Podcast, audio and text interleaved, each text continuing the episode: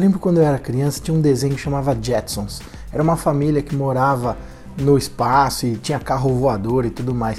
Era muito legal. E a gente pensava assim: nossa, e esse futuro? Será que um dia a gente vai ter carro que voa?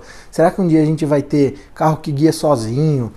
Que vai ter robô que vão substituir as atividades dos seres humanos. Eles tinham uma robozinha que era a Rose, ela fazia o serviço de casa. E aí eu fico pensando: peraí, a gente já está nessa parte. Tá aí o pessoal da Tesla desenvolvendo um, um helicóptero portátil para você sair voando na cidade.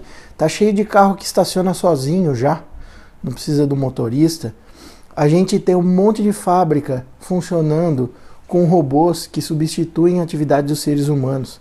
Então esse futuro já chegou. Da mesma maneira, já chegou para a medicina. Então a gente já tem maneiras mais modernas e mais eficazes de cuidar da sua saúde.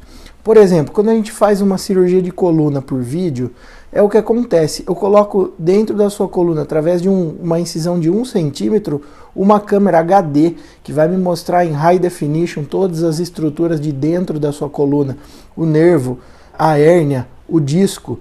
E aí, com uma pinça de precisão microscópica, eu consigo acessar essa, esse fragmento, essa hérnia, retirar esse fragmento e eu consigo observar seu nervo totalmente livre. Eu tenho certeza de que aquela descompressão foi eficaz.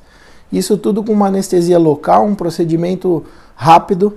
Eventualmente, alguns procedimentos precisam de anestesia geral, mas são, são casos específicos.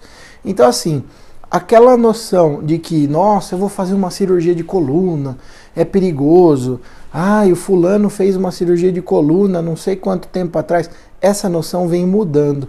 Hoje em dia a gente tem técnicas mais modernas, mais aprimoradas para poder realizar essas intervenções de maneira mais rápida, mais eficaz e com os mesmos resultados, com os resultados de alívio da dor, de tratamento dos sintomas muito semelhantes do que as técnicas convencionais. Ah, mas então por que, que não é todo mundo que faz a cirurgia por vídeo? Bom, do mesmo jeito que não é todo mundo que dirige um carro que estaciona sozinho, nem todos os médicos acabam se aperfeiçoando nesse tipo de técnica.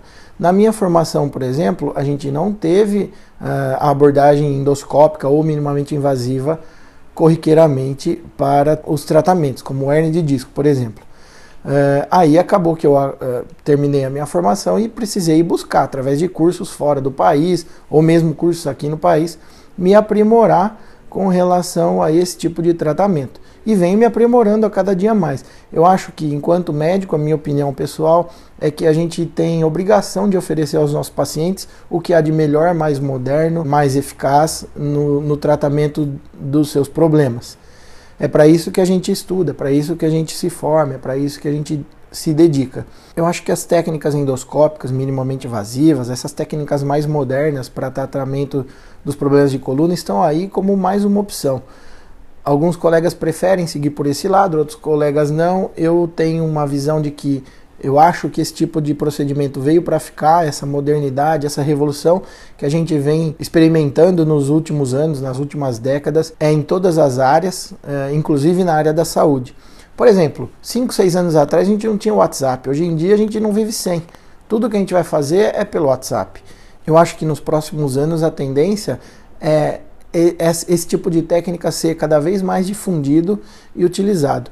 Se você tem algum problema de saúde desse tipo, se você tem algum médico de confiança que você pode conversar, dá uma ligada para ele, converse com o seu médico, pergunte a respeito dos tipos de tratamentos disponíveis para cada problema de saúde, especificamente se você tem indicação ou não de fazer uma cirurgia e se nessa possibilidade você teria indicação de fazer um procedimento minimamente invasivo. Até a próxima, pessoal!